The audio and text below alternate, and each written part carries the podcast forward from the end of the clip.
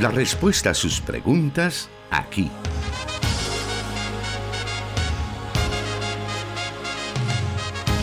En Solución Bíblica. Comenzamos.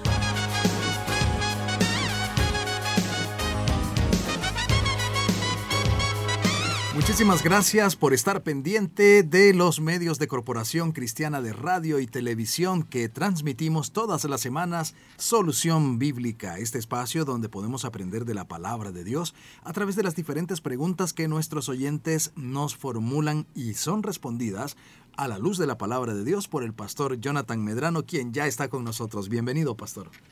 Muchas gracias, hermano Miguel. Un saludo muy especial para usted, estimado oyente, que a las puertas de un fin de semana se hace acompañar de este programa tradicional em, de las emisoras de Corporación Cristiana de Radio y Televisión, Solución Bíblica, en su segunda generación. Exacto, y en la cual pues hemos aprendido mucho, hemos tenido muchos datos históricos, sobre todo datos bíblicos, pero también inspiración de la palabra de Dios para nuestras vidas y, que si no estoy mal, en septiembre estaríamos cumpliendo tres años, o en julio parece. Es en julio. Ah, bueno, había combinado por ahí, había confundido las fechas, pero estamos a punto de cumplir tres años de estar llegando a usted con esta segunda generación de solución bíblica, respondiendo a cada una de sus preguntas.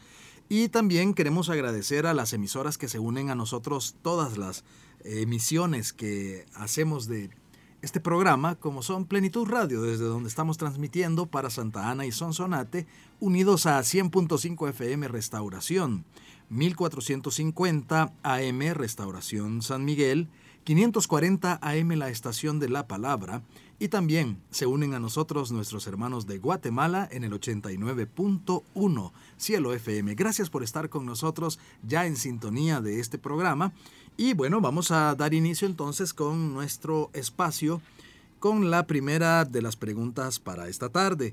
Y nos dice así, ¿cuál es el sentido real de la, de la parábola del rico y Lázaro? ¿Cuál es el mensaje? Bueno, en primer lugar es importante mencionar que este relato no corresponde a una parábola, es un hecho real que Jesús relató. En realidad eh, no podemos negar que alrededor de este texto ha existido mucha controversia por parte de los estudiosos de la Biblia, algunos que la consideran como el oyente, como una parábola, eh, y otros que la consideramos como un hecho real, es decir, no es una parábola. Y, hay razones eh, por las cuales vamos a afirmar que este hecho no es una parábola, sino que es un hecho histórico que Jesús eh, refirió. En primer lugar, usted va a notar algo que es importantísimo. La historia nunca se llama parábola. Es decir, a diferencia de otros relatos donde Jesús claramente los designa como parábolas, como por ejemplo la parábola del sembrador y la semilla, el agricultor próspero, eh, la fiesta de las bodas. Eh, este relato Jesús no lo denomina como una parábola. En segundo lugar, la historia del hombre rico y Lázaro utiliza el nombre real de una persona. Esa particularidad eh, la diferencia de las parábolas ordinarias en las que los personajes son completamente anónimos. Ahora, dentro de las refutaciones a este argumento, muchos dicen lo que sucede es que Lázaro es un nombre muy genérico, es un nombre muy general, muy común de la época y que en realidad Lázaro lo que simboliza es a los hombres pobres, a los que mendigan y no se está refiriendo a una persona en específico. Pero si ese fuera el criterio, pues bastante era muy común, por ejemplo, el nombre de Juan, era muy común el nombre de Judas, era muy común incluso el mismo nombre de Jesús o de Yeshua, como algunos lo mencionan, era un nombre bastante común en la Palestina del siglo I. Entonces el argumento cae por sí solo. En tercer lugar, esta historia en particular no parece encajar en la definición de una parábola. ¿Y cuál es la definición de una parábola? Una parábola es una presentación de una verdad espiritual utilizando una ilustración terrenal. Nosotros notamos que las enseñanzas de Jesús parten de lo pequeño, parten de las experiencias cotidianas que incluso se dan en la vida eh, rural, en el campo, para sacar de ahí verdades espirituales profundas.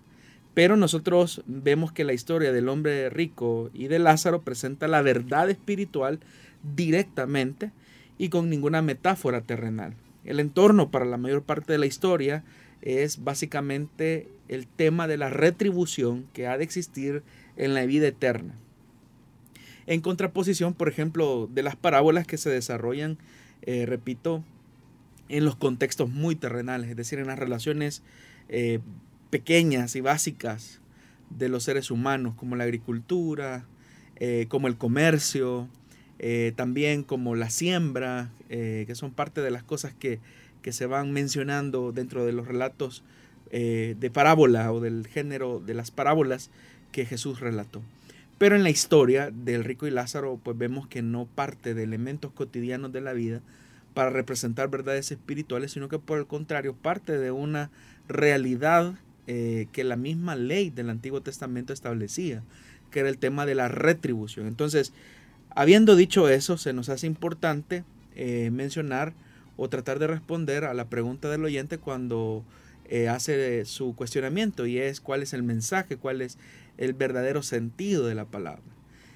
La, palabra o el texto como tal es, es, bastante rico, es decir, el relato que Jesús nos describe es bastante rico, es muy profundo, eh, nos permite ver algunas cosas que si no tuviéramos ese texto nos fuera un poco difícil de entender. Pero el mensaje central básicamente se encuentra en la yuxtaposición que existe entre el hombre que es rico y Lázaro que es pobre. Es decir, el versículo 1 del capítulo 16, eh, perdón, el versículo 19 del capítulo 16 dice, había un hombre rico que se vestía de púrpura, de lino fino y, y hacía cada día banquete con esplendidez. Entonces habla de un hombre que lo poseía todo, que lo tenía todo y que se supone que la riqueza era un síntoma de bendición. Pero ¿qué hace el hombre rico con esa bendición que él tiene? Bueno, el versículo 20 nos deja ver que era un hombre insensible a las necesidades de la persona que tenía más cerca, porque el versículo 20 inmediatamente dice, había también un, un mendigo llamado Lázaro que estaba echado a la puerta de aquel lleno de llagas es decir, que el hecho que se especifique que el hombre estaba eh, en la entrada de la, de la, morada, de la residencia de este hombre rico, habla de que eh, el, el, hombre rico estaba consciente de la necesidad profunda que tenía Lázaro.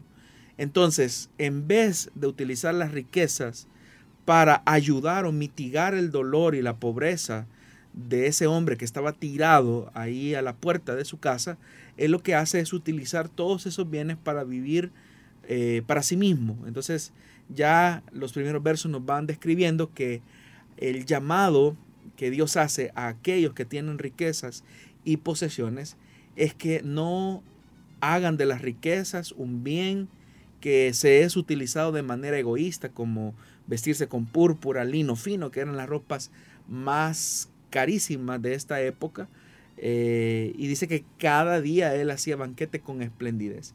En tanto que Lázaro, por ejemplo, él deseaba llenarse por lo menos con las migajas que caían de la mesa de aquel hombre eh, rico. Es decir, que eh, Lázaro vivía de los desperdicios que aquel hombre hacía y tenía una vida muy precaria. Entonces, el énfasis de la palabra tiene que ver con esa, esa pequeña introducción.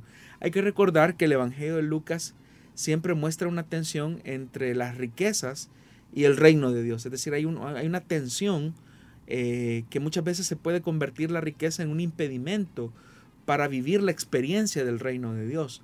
Y esa básicamente es una teología que encontramos claramente definida en el Evangelio de Lucas. Entonces, como hay un concepto del Antiguo Testamento, eh, y es el tema de la retribución. Los dos hombres mueren y uno va al sufrimiento y otro va al lugar de consuelo. Significa entonces que de todas las cosas que se hagan u omitamos hacer, vamos a ser responsables delante de Dios. Significa entonces que la retribución de Dios a los seres humanos tiene que ver por las acciones y las omisiones. Esas riquezas entonces no estaban en función solamente para que el hombre rico viviera con esplendidez e hiciera gala de su posición social, sino que estaba en función también de ayudar y compartir con aquellas personas eh, que estaban en una condición de precariedad haciendo misericordia. Y es por eso que también la enseñanza del hecho real es que la riqueza no está en función solamente de la persona quien las posee, sino al servicio de los demás. Si la bendición es una muestra de, del consuelo que Dios puede dar a los hombres, es para que estos sean extensivos en misericordia con aquellos que no tienen nada. Sin embargo, cuando se omite, eh, son los pecados de omisión, cuando se omite el hacer misericordia, la Biblia es clara, es categórica, es contundente en decir que también Dios tratará con severidad a aquellos que pudiendo hacer el bien no lo hacen. Luego nosotros notamos que el hombre rico hace una petición a Abraham y le dice que envíe a Lázaro para que les hable de la condición eh, eh, real que está viviendo en un lugar de sufrimiento. Pero es ahí donde Abraham eh, le tiene que especificar que para eso tienen a la ley y los profetas.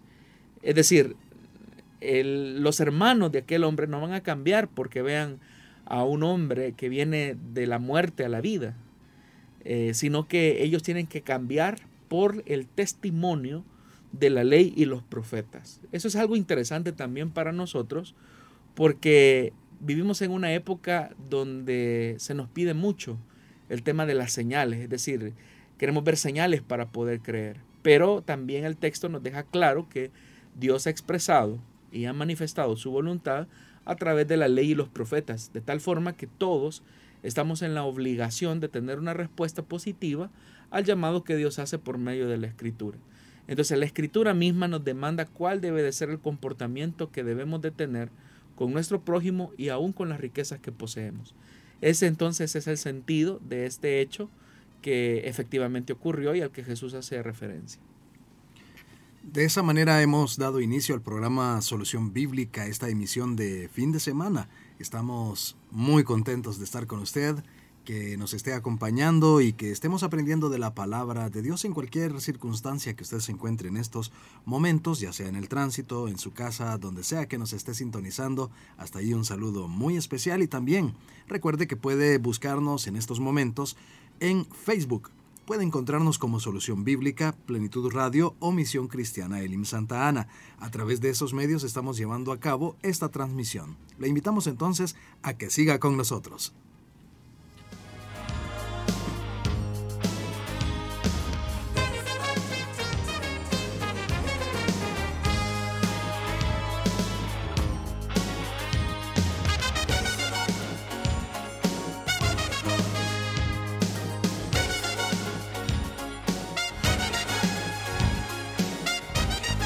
Escríbenos tus preguntas al número de WhatsApp de Plenitud Radio 503 7848 5605 y número de WhatsApp de Restauración 503 78 56 94 96.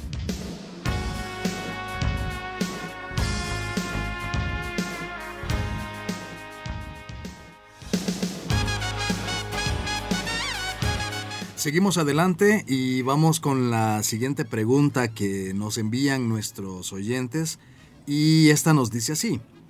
Se dice que en el libro de Esther no se menciona o no aparece el nombre del Señor. Sin embargo, en la versión de los 70, en el capítulo 6, versículo 1 dice, Pero el Señor alejó, hizo desaparecer el sueño del rey aquella noche ¿A qué se debe esta diferencia textual entre la versión hebrea y en la griega, donde se hace alusión al nombre del Señor? Bueno, efectivamente todos conocemos que el libro de Esther es el único libro de la Biblia donde no se menciona directamente el nombre de Dios, es decir, a diferencia de otros textos o de otros manuscritos que conforman la escritura, el libro de Esther es el único libro donde no se menciona directamente el nombre del Señor.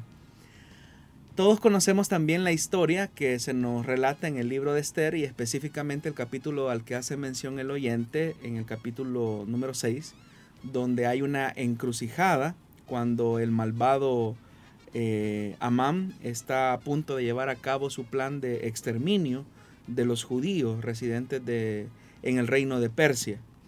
Y sin embargo acontece un hecho insólito y que va a determinar la suerte de sus protagonistas en el relato. Y es que en Esther capítulo 6, versículo 1, donde efectivamente hace alusión el oyente, el texto hebreo lo que dice es, aquella noche el rey no podía dormir, así que mandó que le trajeran las crónicas reales, la historia de su reino y que las leyera. Es decir, que al no poder reconciliar el sueño, el rey ordenó que le llevaran el libro donde se escriben los hechos de la corte. Y es así que se descubre en ese libro o en esos libros la acción heroica del tío de Esther, Mardoqueo, que había realizado eh, en un tiempo anterior y que lo había colocado en una, una posición meritoria frente al rey. Y es ahí donde en el libro se menciona el comienzo y el ascenso de quienes han actuado íntegramente y que corresponde también ese, en ese preciso momento del crecimiento de Mardoqueo y de Esther, corresponde también al mismo momento de la caída y de la desgracia del malvado Amán. Entonces el narrador judío ha sabido describir sabiamente ese momento como una situación aparentemente casual de insomnio, que sin embargo resulta determinante para que se inviertan los destinos de los protagonistas eh, con el éxito de los justos y la derrota de los impíos. Claramente ese capítulo 6 es como el parteaguas de, del libro. Y también es cierto que al mirar el texto griego, es decir, la versión de los 70, encontramos una versión muy diferente a los hechos, porque ahí en ese capítulo, ¿cómo se traduce ese, ese pasaje? Ahí los traductores lo que hacen es efectivamente eh, como afirmar el hecho que ese no fue un, suceso aislado eh, o casual. la, la versión de los 70 lo traduce de la siguiente manera. Pero el Señor alejó o hizo desaparecer el sueño del rey aquella noche. Entonces ahí en la versión de los 70 sí se menciona que el hecho de que el rey no pudiera conciliar el sueño se debió a la acción que Dios estaba obrando para que él recordara las acciones eh, buenas que se habían realizado al interior de su reino, específicamente en la intervención de Mardoqueo. Entonces la diferencia es relevante porque el texto griego dice que expresamente fue Dios quien despertó al rey de tal forma que aquel insomnio no fue una casualidad, sino que fue una, un, efecto de la intervención divina. Entonces es ahí donde surge la pregunta del oyente, ¿quién tiene la razón? Si tiene la razón el texto hebreo o el texto griego, ¿verdad? Que hay que tomar en cuenta que la versión de los 70 es una traducción del hebreo, es la, es la primera traducción que se hace propiamente de la escritura eh, del hebreo al griego, pero en la versión de la Septuaginta, es decir, en la traducción griega, eh, se especifica que quien colocó ese insomnio, el hecho de que el rey no podía dormir, eh, fue Dios, fue una intervención divina. Entonces ahí es donde se hace la pregunta del oyente, bueno, eh, ¿cuál de los dos es, cuál de las dos traducciones es la correcta? Pero si, si en lugar de elegir, probáramos mantener juntas las dos perspectivas, eh, podemos imaginarnos que el traductor griego quiso, en este caso, hacer explícito lo que consideraba que era demasiado implícito en el texto hebreo. Entonces, el insomnio del rey no fue un fortuito, sino que fue provocado directamente por Dios para que el pueblo encontrara finalmente la salvación. Hay que recordar que, eh, bueno, una de las características del hebreo es que es un idioma eh, bastante pobre pero el griego, a diferencia del hebreo, tiene una riqueza, eh, no solamente de, contenido, sino que también en, su, en la construcción gramatical bastante, puede ser bastante extensa, bastante detallada y amplia. Entonces el escritor, lo que repito, quería hacer explícito lo que consideraba que estaba demasiado implícito en el texto hebreo. Vamos avanzando y vamos a aprovechar este bloque para poder incluir la siguiente pregunta que tenemos y que ha sido enviada por nuestra, por nuestra audiencia. Eh, se ha dicho de paso que usted puede participar en este programa enviándonos sus preguntas a través de WhatsApp, a través de la transmisión que tenemos en estos momentos en Facebook Live y todos esos medios nosotros los estamos revisando cuidadosamente para tomar todas las preguntas que usted nos envía y así trasladarlas al pastor Jonathan Medrano y que se pueda encontrar respuesta según la Biblia a cada una de esas preguntas. Así que pues le hacemos la invitación. La siguiente pregunta dice así. ¿Qué puedo hacer si no me siento espiritualmente lleno en la iglesia a la que asisto? ¿Debería de cambiarme de congregación? Bueno, tiene que hacer una reflexión bastante honesta y sincera, porque muchas veces nosotros solemos excusarnos que no somos edificados en la iglesia donde nos congregamos, pero en muchas ocasiones el problema no está en el predicador, en el mensaje, en la iglesia, en el ambiente espiritual de la iglesia, sino que muchas veces el problema está en nosotros. Entonces, usted debe de hacer una evaluación honesta y sincera.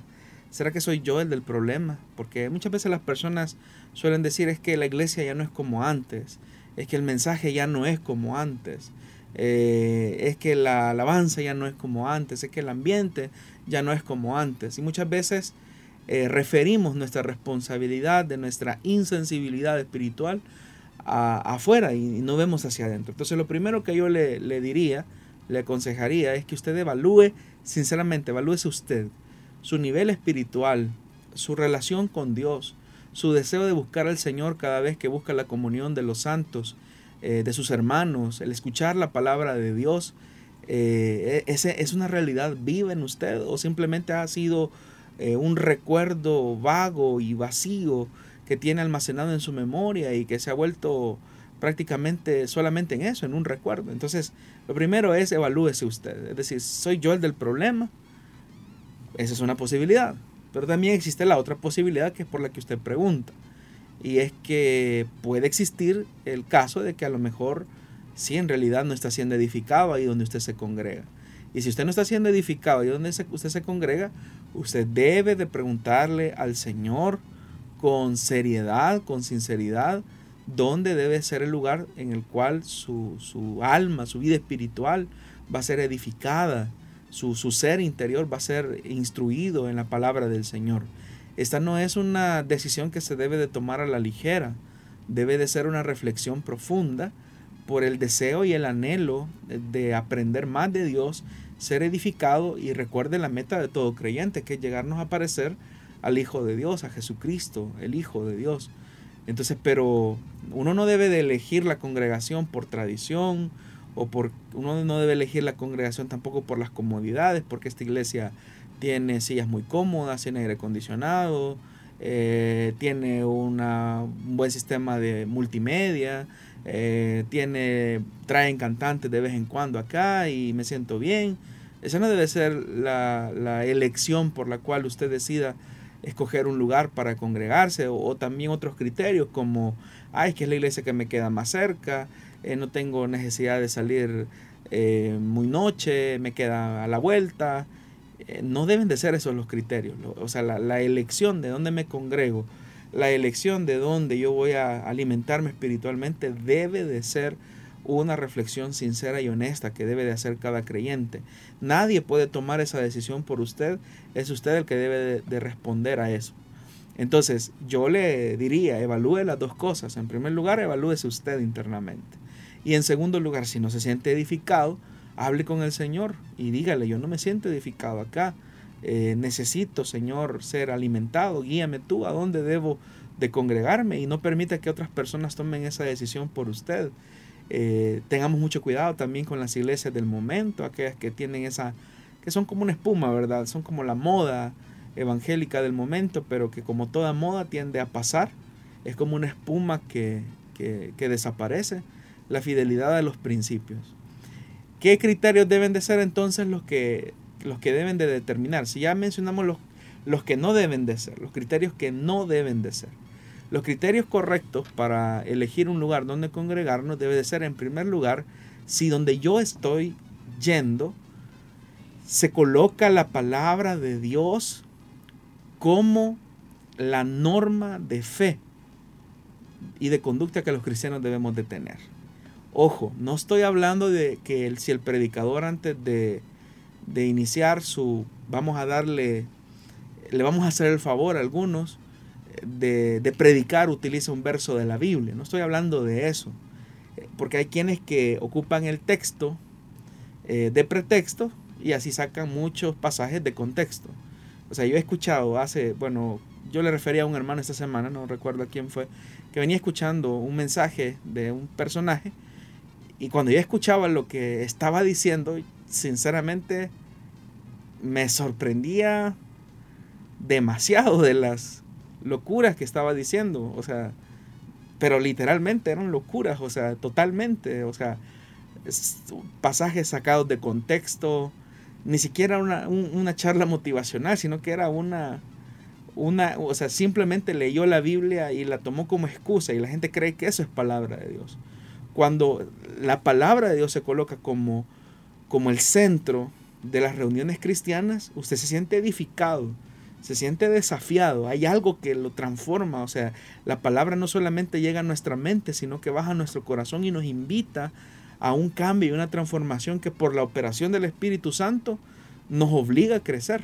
Entonces, a veces puede ser que esa palabra sea un poco incómoda, a veces puede ser que esa palabra sea bastante confrontativa, a veces la palabra nos instruye, nos capacita, pero nos sentimos edificados. Entonces debe de existir eso. Segundo, la elección para congregarnos también debe de ir en función de nuestro servicio a Dios, porque la iglesia no, funciona bajo, eh, las, bajo las premisas de, de, mercadeo, ¿verdad? Donde llego, pago y que me sirvan. ¿no? La iglesia es para que también nosotros podamos eh, aportar nuestros dones, nuestros talentos, nuestras capacidades en función de nuestros hermanos.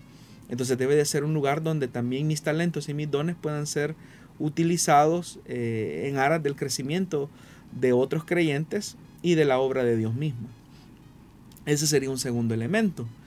Y un tercer elemento que es fundamental es la experiencia real con el Espíritu Santo que se tiene en esas congregaciones. Estoy hablando de la manifestación sobrenatural que, que se debe de experimentar en los tiempos de alabanza, en la predicación misma, en el servicio mismo. El Espíritu Santo es la realidad, es la persona que está acompañándonos con nosotros, como en uno de los libros del pastor Choel menciona, estamos en la era del Espíritu Santo, es decir, estamos en, la, en el acompañamiento en el que el Espíritu Santo nos enseñaría todas las cosas, refiriéndonos a las palabras que Jesús eh, le dijo a sus discípulos. Entonces debe de existir esa dinámica espiritual. Así es que yo le animo, estimado oyente, para que usted haga esa valoración. Nadie puede tomar esa decisión por usted. Usted como hijo o hija de Dios deben de hacer esa valoración objetiva. ¿Soy yo el del problema? Si soy yo el del problema, entonces tengo que enmendar la situación.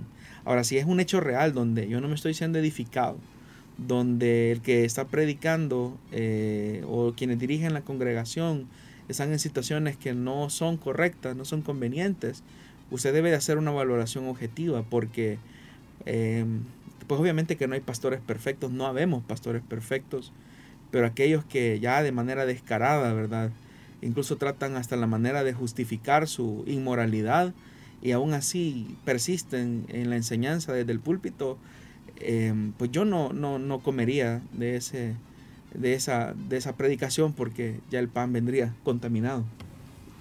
Muy bien, y también respecto a esta misma situación, hay algunas personas que dicen, o más bien para ellos el poder congregarse no es determinante o no es eh, algo que deba hacerse, por lo tanto prefieren hacerlo cuando se puede o a veces, bueno, ahora lo clásico, en línea.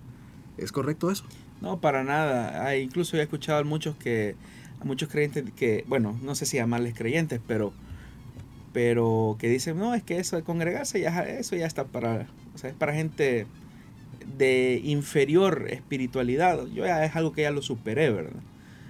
O sea, eh, primero eso habla del orgullo del corazón de una persona, porque en realidad eh, la comunidad o la iglesia es ese organismo viviente donde nos necesitamos los unos a los otros. Entonces alguien que se aísla, alguien que se desconecta completamente, lo que manifiesta es su orgullo y su soberbia de decir, ay, ¿a mí qué me van a enseñar?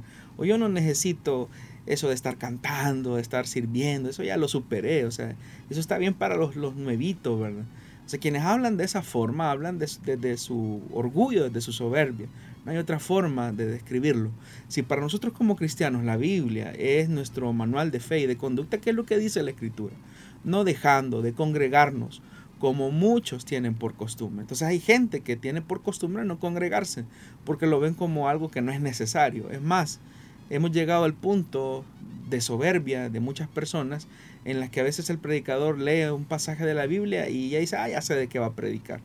Y, y con eso lo que están haciendo es cerrar sus corazones a la palabra de Dios, eh, porque entendemos que lo que se predica no, es el, no, es, no son las ideas del pastor X, sino que es la palabra de Dios. Y ahí es donde viene un elemento de fe dinámico que debe de, hacer. Entonces, eh, yo le diría, ¿verdad?, a esas personas que, bueno, que hagan una valoración de sí mismos.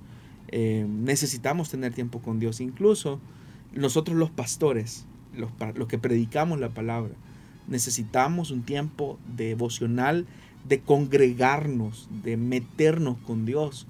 Eh, bueno, los días viernes acá cuando eh, nos da el privilegio el pastor Mario Vega de, acompañarnos en la predicación acá en la iglesia de Santa Ana, yo el viernes que él, él viene y no me toca predicar, trato la manera de congregarme, porque reconozco que si bien es cierto, soy pastor, sigo siendo oveja. Y los hermanos de acá de la iglesia de Santa Ana saben que los viernes, si el hermano Mario está acá, yo estoy en el culto adelante con mi esposa congregándome. Y esto no lo digo porque sea algo wow, sino que es mi necesidad. Eh, por eso es que hablando en alguna ocasión con el hermano Mario, hace algunos días, yo le preguntaba si, si cómo se ven las posibilidades del retiro de pastores, ¿verdad? Que con motivo de la pandemia pues se cesó, porque son los espacios que nosotros los, los predicadores necesitamos, es decir, somos pastores, es cierto, pero necesitamos ser pastoreados. Entonces cuando el predicador entiende esa verdad, también evita caer en ese orgullo, porque también hay pastores que llegan a ese punto, ¿verdad? En el que, no, ¿para qué me voy a congregar? O sea, y subestiman el hecho de congregarse, de meterse con su gente y adorar al Señor. Entonces, que sea una oportunidad en la que podamos reflexionar todos acerca de la importancia de congregarnos. Bueno, pero ya no nos develó si habría o no retiro de pastor. Bueno, yo, bueno, lo que hablé con el hermano, él dice que sí, ¿verdad? Eh, solamente estamos esperando ahí la confirmación del hotel sobre la fecha. Ah, muy bien, qué bueno. Entonces, que pudimos conocer ese detalle, como usted lo menciona, es importante. sí, ¿no? Y dice que muchos pastores también de la misión están esperando con mucho deseo, con mucho anhelo, eh, ir a ese retiro espiritual. Sí, especialmente porque, bueno, en los últimos dos retiros que tuvimos, los que estuvimos ahí, los que fuimos a los que fuimos, como dicen, eh, la enseñanza sobre David y cómo esto se aplica al ministerio. Eh, yo tengo la costumbre de vez en cuando de, escuchar nuevamente los contenidos de las prédicas, de los retiros, porque es, como vivir algo nuevo. Es decir, eh, a veces uno dice, no, pero ya lo escuché, pero siempre hay algo nuevo que aprender. Y en realidad los días pasan tan rápido en el retiro que cuando uno menos siente ya va para afuera, ¿verdad? Pero viene desafiado por el, por el mensaje de la palabra de Dios, la comunión que se tiene con otros hermanos, predicadores, ver esa convivencia entre, digamos, la generación eh, de las canas, ¿verdad? De la sabiduría, con, los, con los, los, que vamos entrando, ¿verdad? Los nuevos. Es algo muy bonito, es una convivencia bastante, bastante bonita. El tiempo de adoración, eh, dicho sea de paso, con, con, los hermanos de Roca Eterna, es un tiempo muy, muy bonito, muy bonito eh, donde el predicador o los pastores somos alimentados. Muy bien. Bueno, cuando dijo las canas me sentí un poco aludido. Ah, bueno. Espero que sí haya las pocas que tenemos ya sean señal de sabiduría ah, también. Bueno. bueno. vamos a hacer una pausa en estos momentos y luego vamos a revisar qué es lo que nuestros oyentes están comentando en las redes sociales.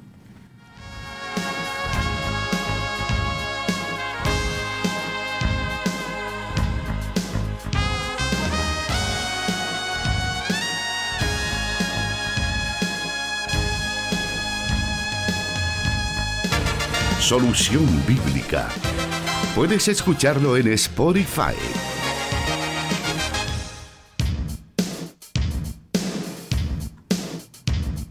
Bueno, saludamos a quienes nos están escribiendo a través de WhatsApp y nos envían sus eh, diferentes saludos. Por ahí está conectado siempre con nosotros nuestro hermano Carlos Vidal, que nos escucha en San José, California. Él siempre está pendiente de este programa y de la programación de eh, las emisoras de Corporación Cristiana de Radio y Televisión. También por ahí nos estaba enviando nuestro hermano Héctor Rosales, referente a la primera pregunta, nos envía el texto de Ezequiel 16:49 que dice, aquí esta fue la maldad de Sodoma, tu hermana soberbia, saciedad de pan y abundancia de ociosidad tuvieron ella y sus hijas, y no fortaleció la mano del afligido y del menesteroso. Él dice que según el profeta Ezequiel fue la misma razón de la destrucción, no existió su mano, no extendió su mano al necesitado, teniendo abundancia de pan es el comentario que hace nuestro hermano referente a la primera pregunta. No, y es que, bueno, hoy que hace mención el hermano acerca de ese pasaje, eh, uno normalmente dice que el castigo a Sodoma y Gomorra fue por el tema de la homosexualidad, pero es que en realidad la homosexualidad fue el resultado de las injusticias, del excesivo lujo, diría yo, que, que Sodoma y Gomorra vivían, o sea, lo que desencadenó la homosexualidad fueron las condiciones de ociosidad, eh, por la vida pudiente y desigual que se vivía eh, en esas ciudades. Bueno, hoy en día vemos tantas corrientes y no vamos a hablar específicamente de la homosexualidad en este caso, a pesar de ser un mes donde se, pues, se conmemora o están eh, exacto las diferentes eh, líneas, las diferentes organizaciones, sino diferentes ideologías que, surgen. Bueno, hace unos días y fue, es viral, eh, se ha convertido en los famosos memes, el hecho pues de una línea que ya se comunican con los alienígenas, que hasta hablan el dialecto de los alienígenas y es, bueno, está en las redes sociales, sobre todo para, por cuestión de burla, pero digo, en el sentido de las diferentes ideologías, podría ser el resultado también de esa abundancia o de esa ociosidad que hay en nuestros días. Lo que sucede es que los pasatiempos de esta sociedad reflejan en esencia el carácter del hombre. Así como nosotros decidimos eh, tener un pasatiempo no es nada de malo, o un tiempo de, de descanso no es nada malo, pero nuestros pasatiempos o nuestros tiempos de ocio, como también algunos le llaman, reflejan en esencia nuestro carácter. La, razón por la cual las plataformas de streaming han tenido tanto éxito em, y tanta aceptación que hasta ha llegado el punto que prácticamente han sustituido a la televisión convencional como la conocíamos hasta hace algunos años, es porque en realidad cada una de las eh, series, em, programas que se transmiten en estas plataformas de streaming eh, son el resultado del reflejo del hombre, de lo que el hombre es y de lo que quiere. Entonces, efectivamente, eh, lo que nosotros encontramos es una decadencia porque esas son las preferencias de los hombres en sus estados de ociosidad. Hoy, por ejemplo, se ha normalizado el tema de la homosexualidad en las series televisivas, donde, por ejemplo, eh, el homosexual es ah, el protagonista de muchas eh, de muchas de estas series, o donde por ejemplo el narcotraficante eh, es el protagonista, antes era el antagonista, pero hoy es el protagonista. Entonces, esa inversión de papeles que hemos tenido ahora habla de la decadencia eh, que tiene nuestra sociedad. Debemos tener cuidado entonces de mantener siempre nuestros principios cristianos, los verdaderos principios cristianos. Uno debe de ser muy sabio en elegir qué es lo que ve y, y cuál es el contenido al que expone a sus hijos. Uno puede normalizar las cosas y decir, no, es que somos muy maduros y sabemos que estas cosas no son reales, o somos muy maduros y en realidad no nos afecta. Somos seres humanos que estamos expuestos a un mundo que continuamente nos seduce a vivir bajo los valores eh, de este sistema. Entonces debemos de tener mucho cuidado, especialmente con nuestros hijos cuando los exponemos a contenidos que son nocivos para su crecimiento y que a la larga van a ser un impedimento para acercarse eh, al Señor o tener una relación viva con Dios. Y volviendo al punto de esa primera pregunta también a tener cuidado con pues el tema de si tenemos abundancia, ser quienes extendamos la mano. Así es, eso debe de ser algo que como cristianos debemos de practicar, ¿verdad? No solamente como un discurso repetido que, que pues pronunciamos porque lo hemos oído, sino porque de verdad lo vivimos y eso se, se, se hace visible con las personas que, que pues a nuestro alrededor de alguna manera están pasando algún tipo de necesidad y con los que podemos compartir algo de lo que Dios nos ha dado. Muy bien. Vamos a irnos ahora a conocer la siguiente pregunta para esta tarde y nos dice así. Si Jesús como mensajero de Dios anunciaba el reino de Dios, ¿qué hizo que los apóstoles y posteriormente la iglesia predicaran acerca de él y no tanto del reino de Dios, dice el oyente? Bueno, el suceso que marcó ese antes y ese después fue el tema de la de la muerte y la resurrección de Jesús, específicamente la resurrección de Jesús. La fe en la resurrección de Cristo es para los apóstoles la buena noticia y el cumplimiento de la promesa que se manifestó claramente con la llegada del Espíritu Santo tal como Jesús se los había anunciado.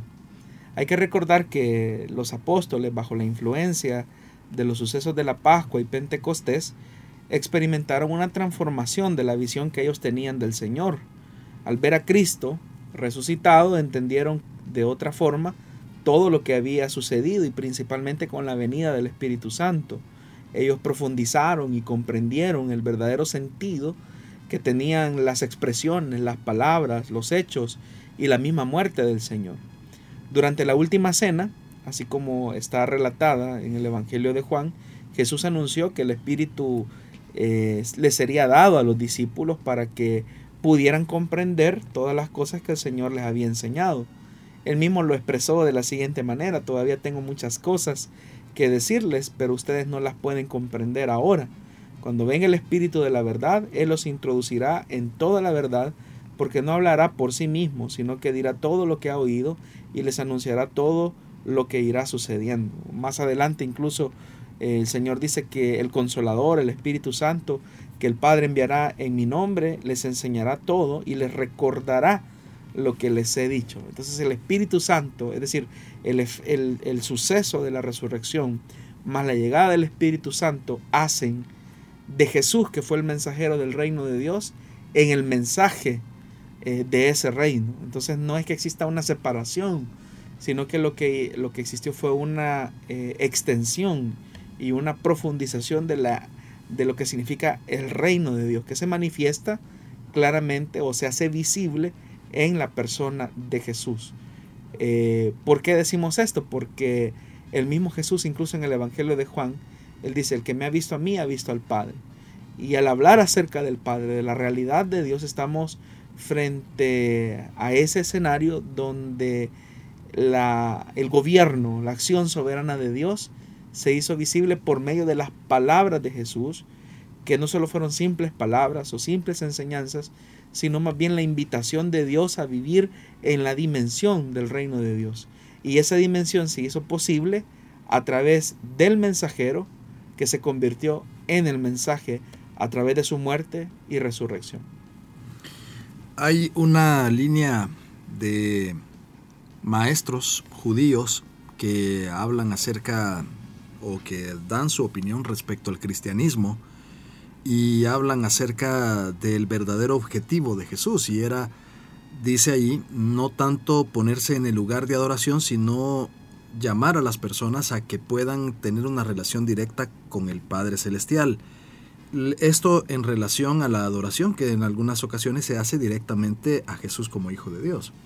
Bueno, hay que decir algo y es que en todos los evangelios, en realidad solamente en el Evangelio de Juan, encontramos una mención, una mención directa de adoración de parte de los discípulos hacia Jesús.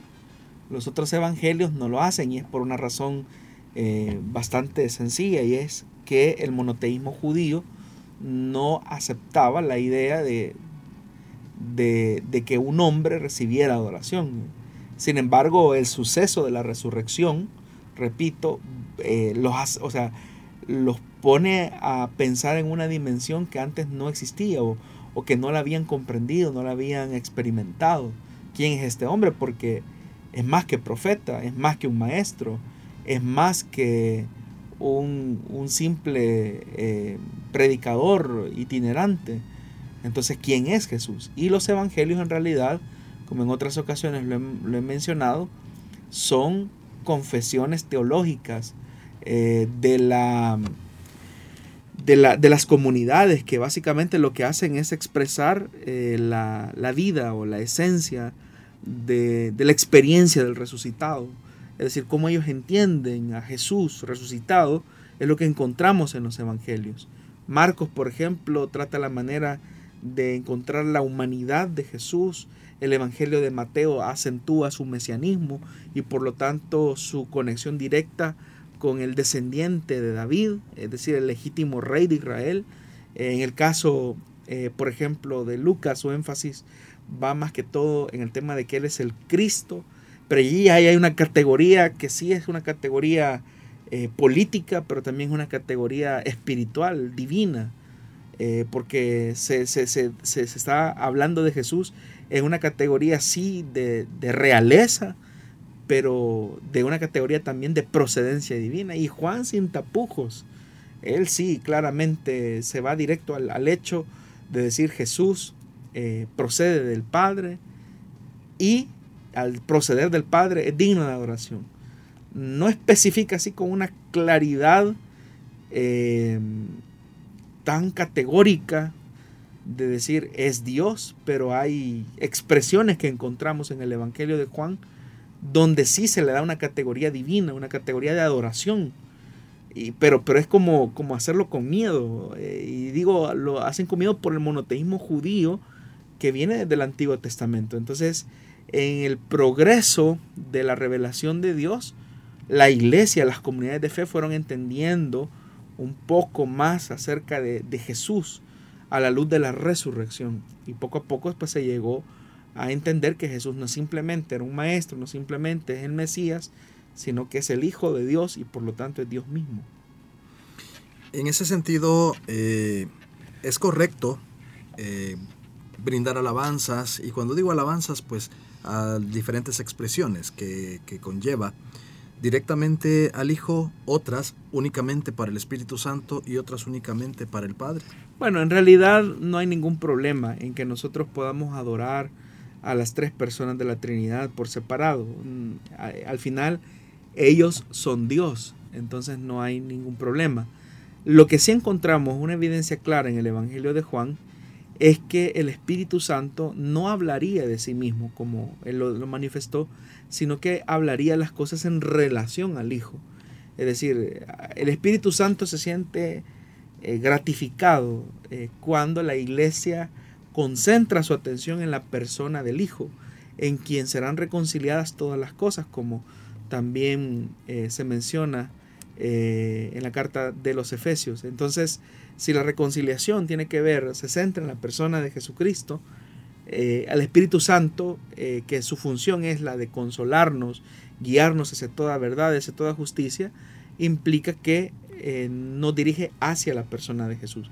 Con eso pues no estamos diciendo que no está nada mal, incluso hace poco yo mencioné que estamos en la era del Espíritu Santo y tener esa comunión, esa relación con el Espíritu Santo es fundamental porque al final el Espíritu Santo nos va a guiar al Hijo.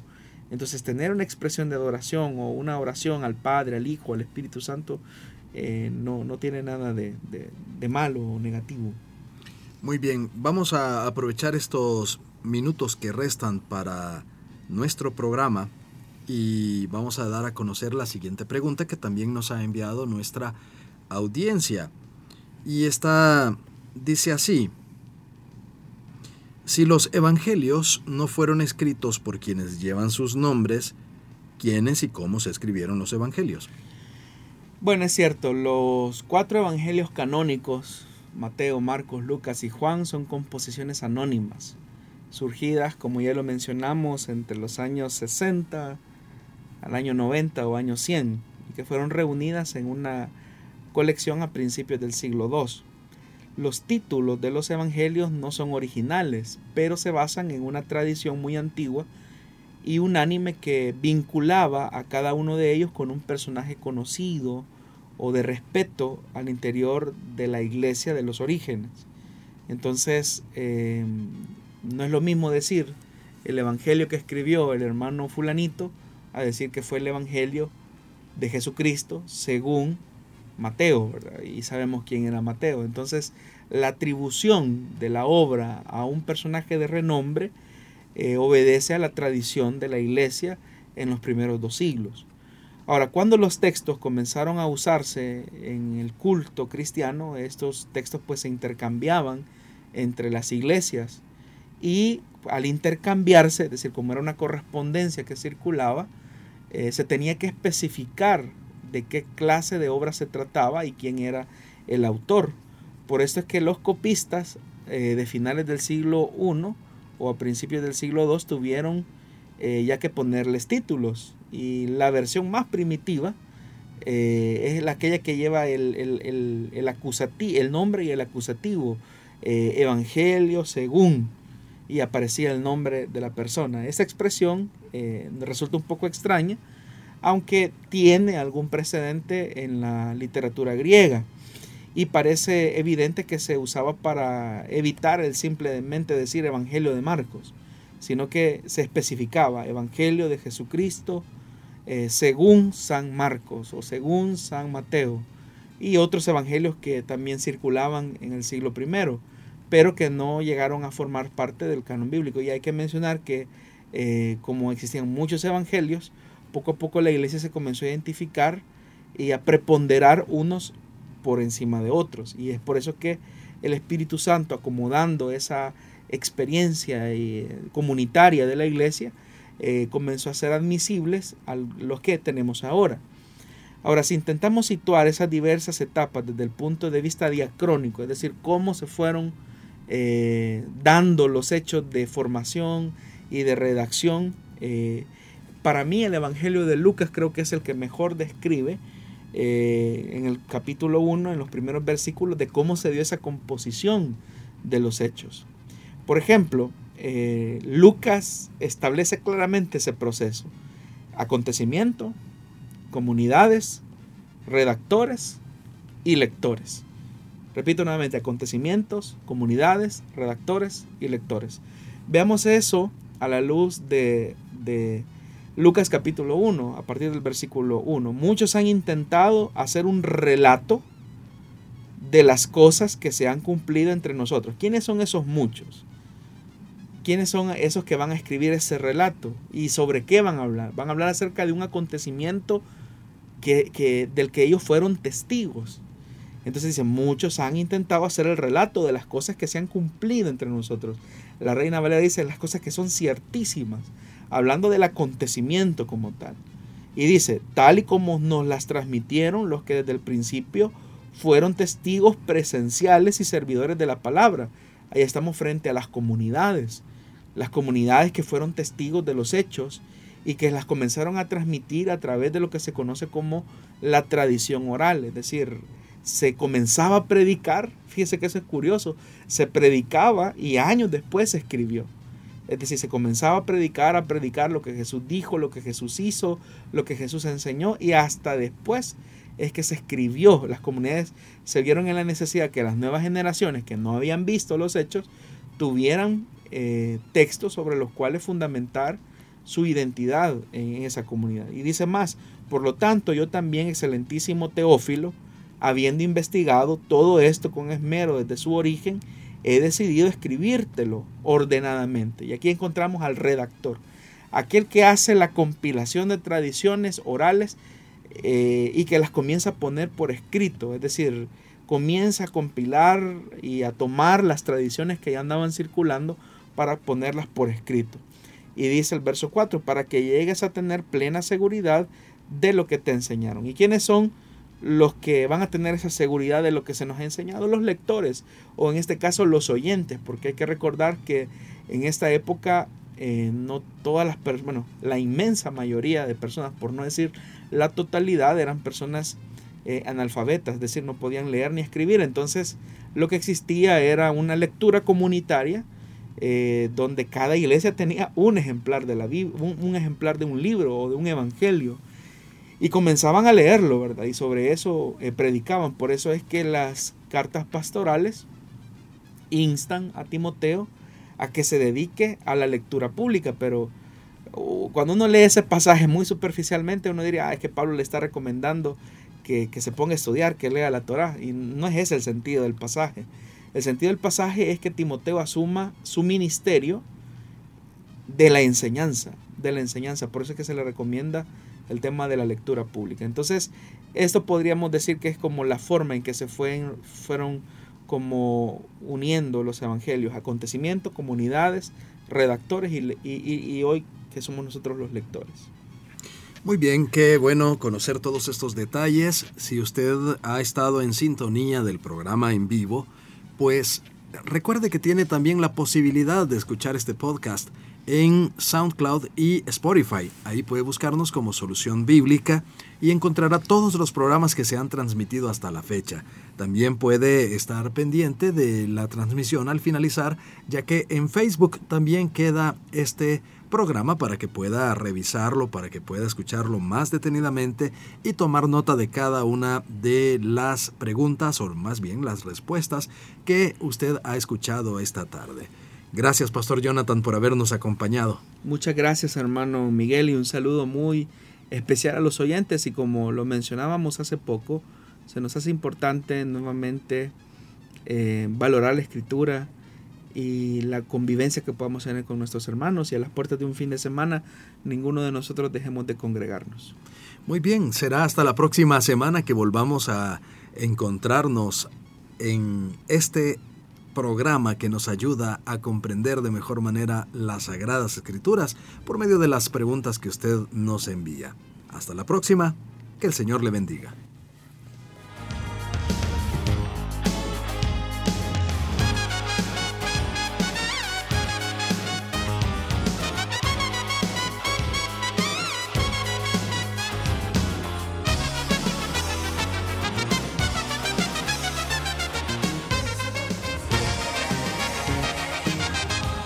Dios da la sabiduría y el conocimiento. Solución bíblica. Hasta el próximo programa.